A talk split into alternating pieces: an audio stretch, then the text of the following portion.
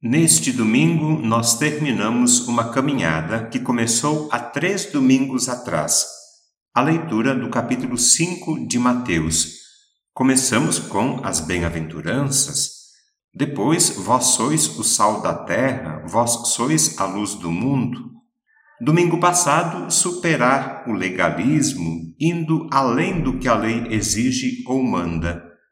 E hoje, este apelo Sede perfeitos como vosso Pai Celeste é perfeito. Eu lembro que o capítulo 5 do Evangelho de Mateus faz parte do Sermão da Montanha, junto com o capítulo 6 e 7.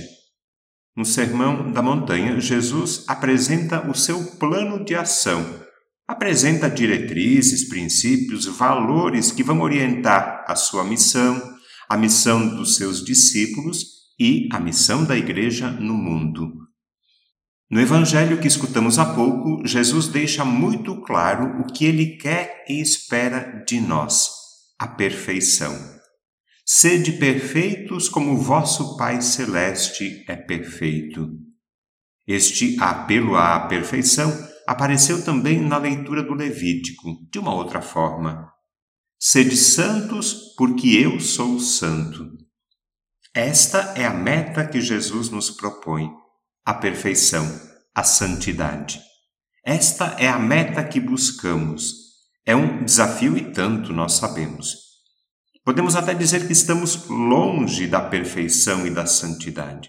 Podemos até pensar que isso é para alguns, para os melhores, para os mais dedicados, para os mais esforçados, para os mais. Mas não é bem assim. A santidade não é privilégio de alguns, de uma minoria apenas. Não. Todos somos chamados à perfeição, à santidade. Cada um, eu, Padre Roberto, você, o senhor, a senhora, todos.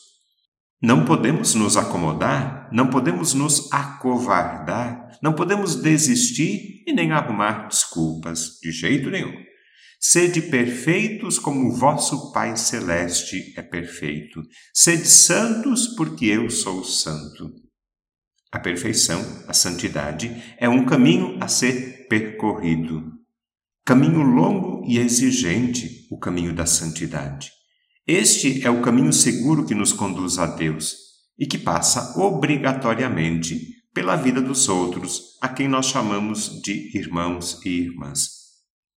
É caminho feito de respeito, de atenção e cuidado. Caminho marcado por gestos de amor fraterno e compaixão, de misericórdia, de serviço e doação. Caminho caracterizado pela busca da paz e da justiça, e também pelo cuidado com a casa comum. Este é o caminho da perfeição e da santidade, caminho feito de muitos passos. Como estamos nessa caminhada? Como está a nossa caminhada rumo à perfeição, rumo à santidade? Como é que está? Estamos a caminho? Todos. Caminhamos? Acho que sim. Alguns mais animados, mais rapidamente, outros com algumas dificuldades vão mais devagar. Caminhamos aos poucos, juntos, um passo por vez, avançamos, entre luzes e sombras, sem medo. Às vezes nos cansamos, e a mão de Deus vem nos fortalecer. Às vezes desanimamos e a mão de Deus vem nos socorrer. Às vezes caímos e a mão de Deus vem nos levantar. É preciso caminhar, sim, sempre. Sabemos, estamos a caminho. Estamos a caminho da perfeição, não da perdição.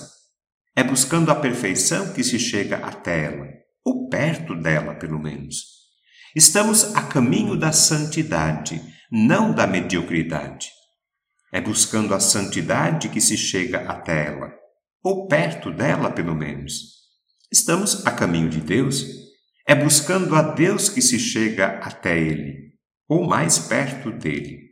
Estamos, sim, no caminho da perfeição, no caminho da santidade, no caminho de Deus. Precisamos caminhar, porque é caminhando que se faz o caminho.